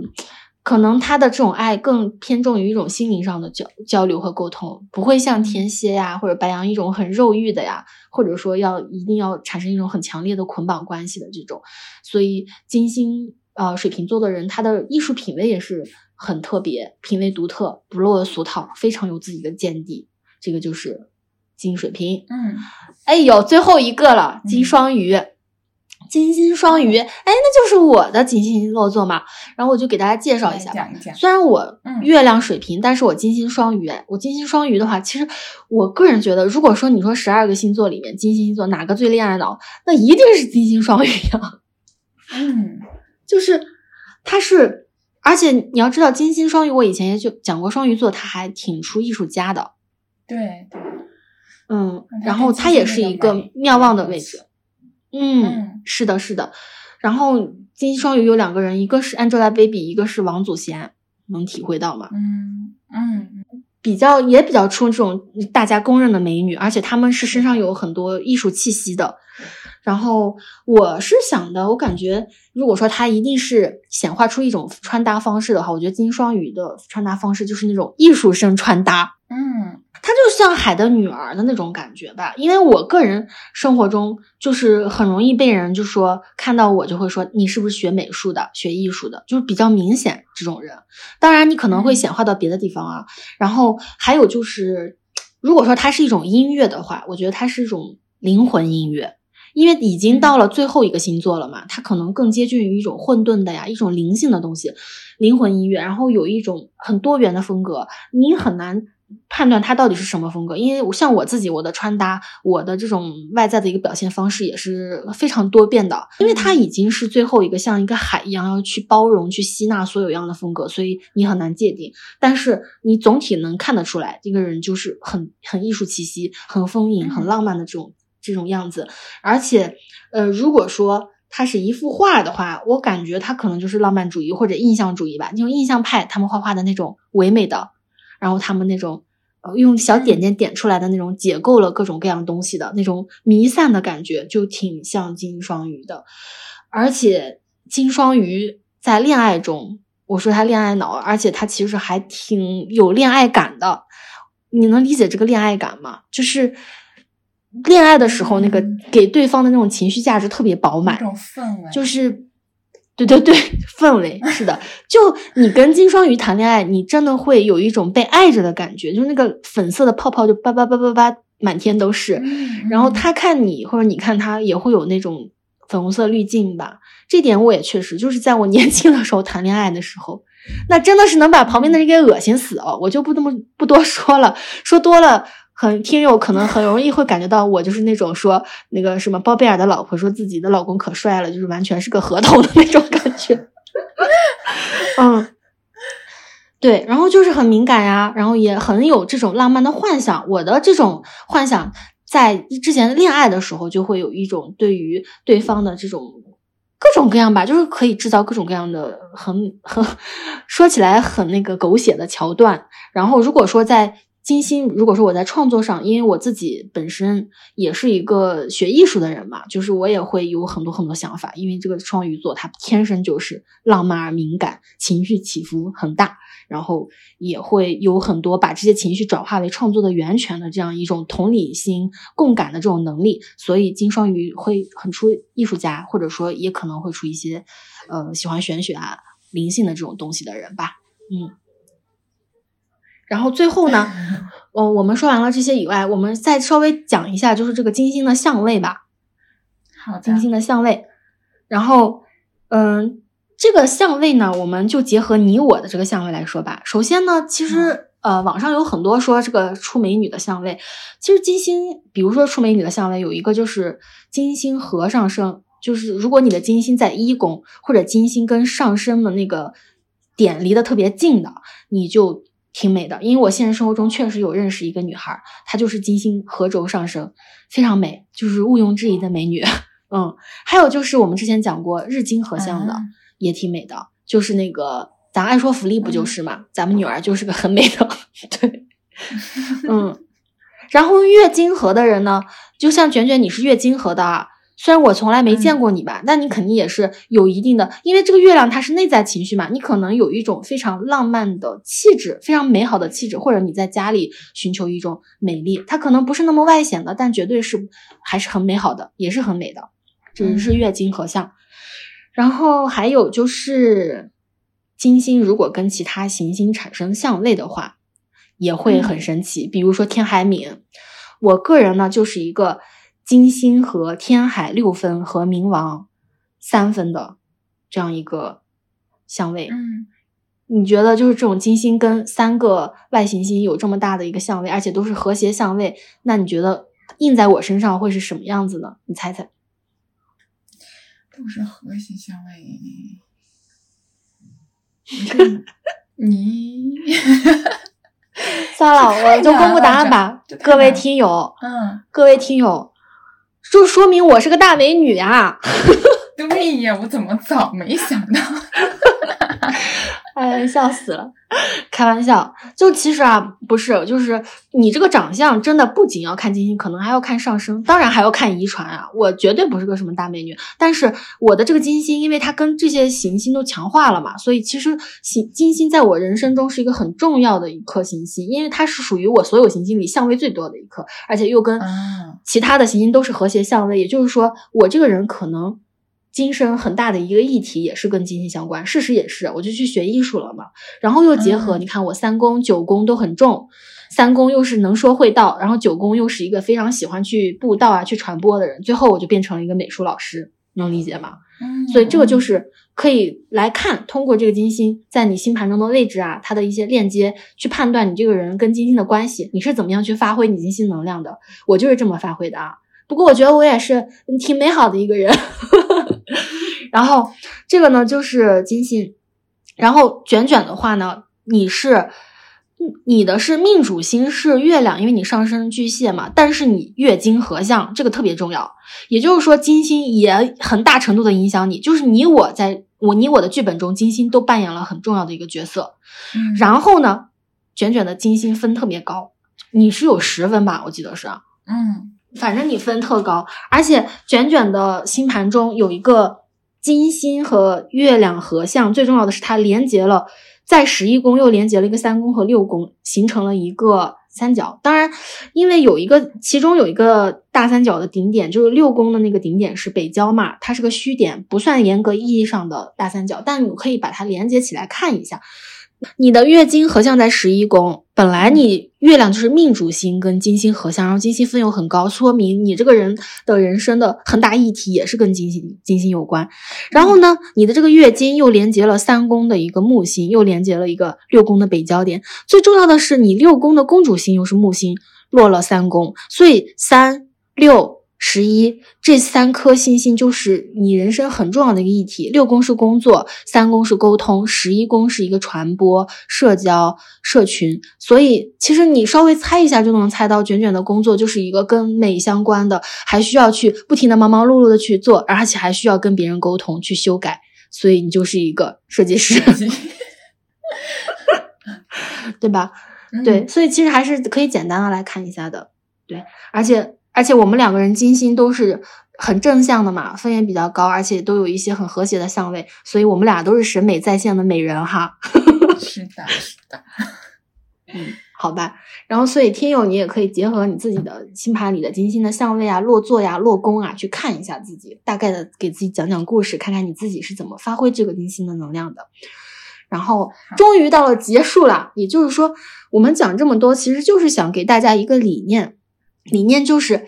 人生的欢爱有很多很多，浪漫爱、男女之爱只是一种，但金星它可以让我们发挥更多更多的能量。人生中的欲望也有很多，我们也可以把。欲望投射到更丰富多样的外界事物中，我们的美也根本不应该像金星维纳斯一样，女神一样被男性定义，被男性去要求。我们可以完全解放自己。所以，其实今天说这么多，其实就是为了让大家共同的去解放我们的内心，让我们真正发挥出我们自己金星的能量，从这个垃圾堆里面跳出来，真正活出自己的美，然后真正的去爱自己，去爱这个世界。嗯讲完了，好。哦，对啊，还没说完，还再说几句。然后呢，也就是说，解放金星就是让金星走出来，让我们女性的这种能量走出来，去体会这个世界，去探索这个世界，也要去创造。因为金星也代表创造，我们去创造我们自己独有的美，然后去表达自己独有的一种方式。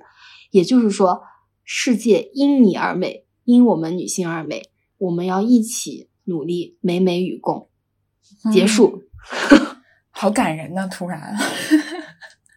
是吗？是的，是的，就是希望我们，我我们的节目，我一直希望他把占星和女性主义相结合一下，就是不要我们是女性主义者，还给你在那个占星里面讲你怎么怎么见渣男呀，怎么调桃花，怎么招桃花的，那不多吊诡呀，多多奇怪呀，是不是？所以希望大家还是嗯能够。通过占星学习占星来解放自己，然后认识自己，嗯，实现自己，这是最重要的。其他的，当然你可以去找你的欢爱，你可以去看我长得妹妹，我怎么打扮自己，我怎么找男人，但这绝对不是我们人生的重点。因为我看到特别多的女孩在看盘的时候，她就把这个所有的重点都放在男人怎么看我，男人怎么说我，我怎么跟男人相处，就脑子里除了这个没有别的东西。这个特别可怕。对，这个本来应该是自我享受的一个事情，而不是说。反哺自己的一个就是累赘的一个事情吧，嗯，是的，是的，所以就是与各位姐妹共勉吧。我们希望我们都能够发展出自己独特的金星能量，金星一定是很美好的，然后月亮也是很美好。希望我们都是月经。我们都不是月经不调的女孩，我们都是月经调的。就是 你既是爱自己的内在，接受自己，又是用金星显化出各种美好的方式去创造啊，去点缀啊，去爱周围的人，然后去爱这个世界。那那我们其实不是很美好？就是个体的呃能量通过这个金星管道又去释放到外界，然后我们女性所有的能量都会聚合起来，我们完全可以用这种巨大的能量去反推这个。这个社会向更好的一个方向发展，向阴性能量更强、更更女孩子更伸展自己、更觉醒、更勇敢的去表达爱、表达自己的美的这种过程中去努力，我相信我们一定可以做到。嗯嗯。那我们今天就说到这里了。我们倡导个体勇敢的向外界发声，表达自己。我们相信表达本身就是力量。嗯，我们也倡导用女性视角去看待玄学问题，然后试图找到一个调和，让大家都能够得到施展，然后去实现自己。嗯，如果你对我们的播客感兴趣，可以在各种泛用型音频客户端去收听我们的节目，也可以订阅我们的公众号与我们保持联系，也可以。呃，搜索我们的同名小红书，然后看一些短平快的短视频。那我们今天就说到这里了，我们下期再见吧，拜拜。拜拜他说：“你别跟随这瞬间被建立的城市是谁？梦中片刻的一致，形状如此真实，回忆如此。虚